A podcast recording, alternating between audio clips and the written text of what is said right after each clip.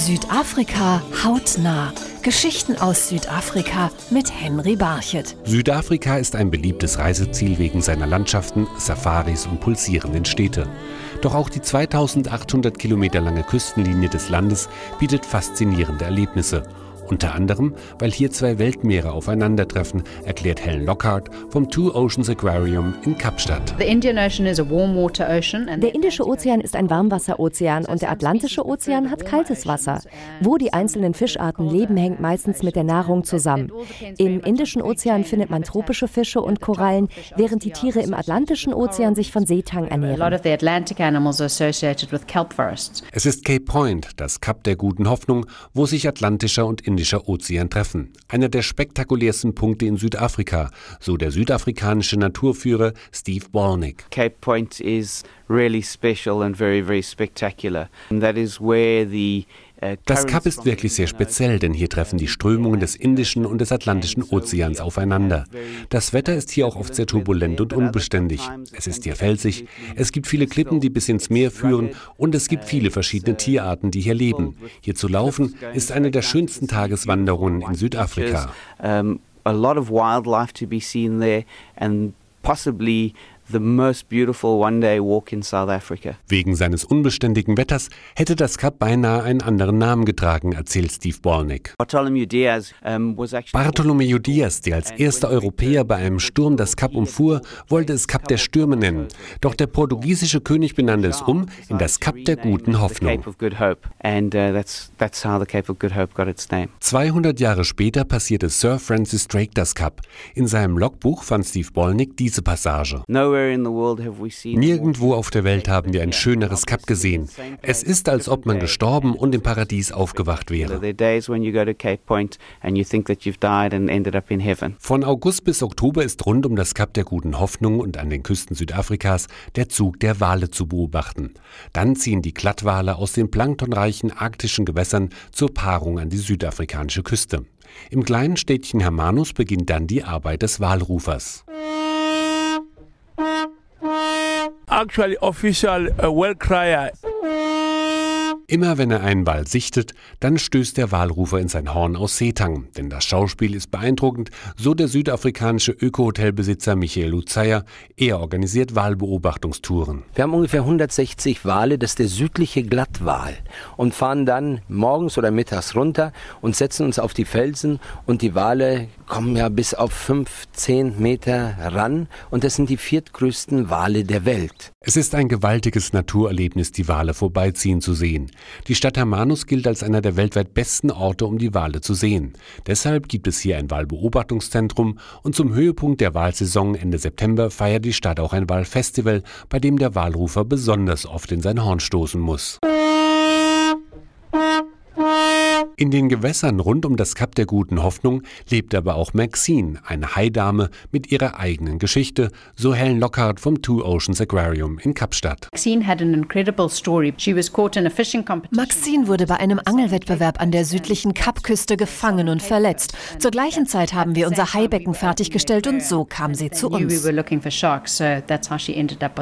Das Aquarium pflegte Maxine gesund und die Besucher aus dem In- und Ausland nahmen Anteil am Schicksal von Maxine. Maxine.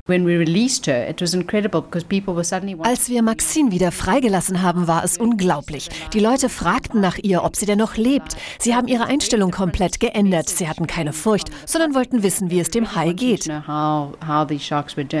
Da Maxine einen Sender trägt, weiß das Aquarium immer, wo sie ist und deshalb kann Helen Lockhart allen Maxine-Fans versichern,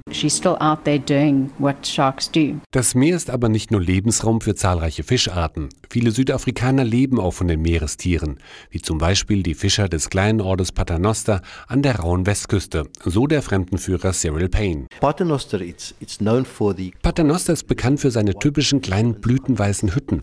Die werden von den Fischern bewohnt, die jeden Tag hinaus aufs Meer fahren.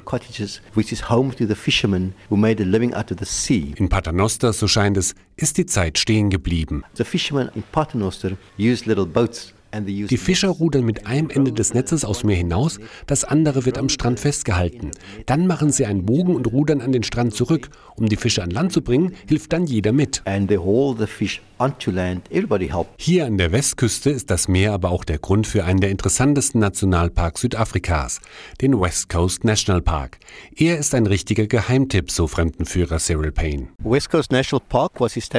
Den West Coast National Park gibt es wegen einer wundervollen Lagune. Sie ist rund 16 Kilometer lang und 4 Kilometer breit und sie ist eine der wichtigsten Feuchtgebiete in Südafrika.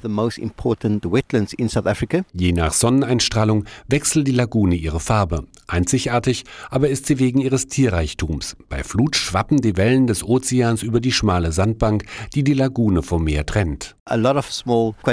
Wenn sich das Meer zurückzieht, dann bleiben viele Meerestiere in der Lagune zurück. Die sind dann ein Festessen für Flamingos und Pelikane.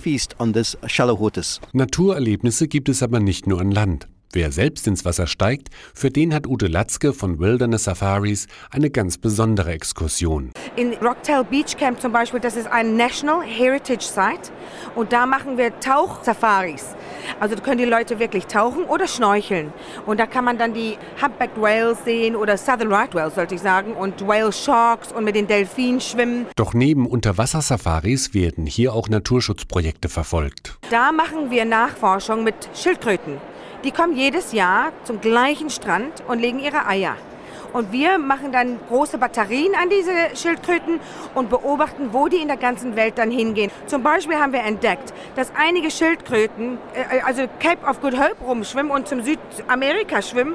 Und wir haben eine Schildkröte auch in Indien entdeckt. Wer statt unter Wasser lieber auf dem Wasser unterwegs ist, für den laden viele Küstenabschnitte zum Surfen ein. Surfer Andy Finnell hat einen ganz besonderen Tipp. Wir haben eine tolle Küste mit fantastischen Stränden. Der beste Spot zum Surfen aber ist Jeffreys Bay, denn dort gibt es die perfekte Welle.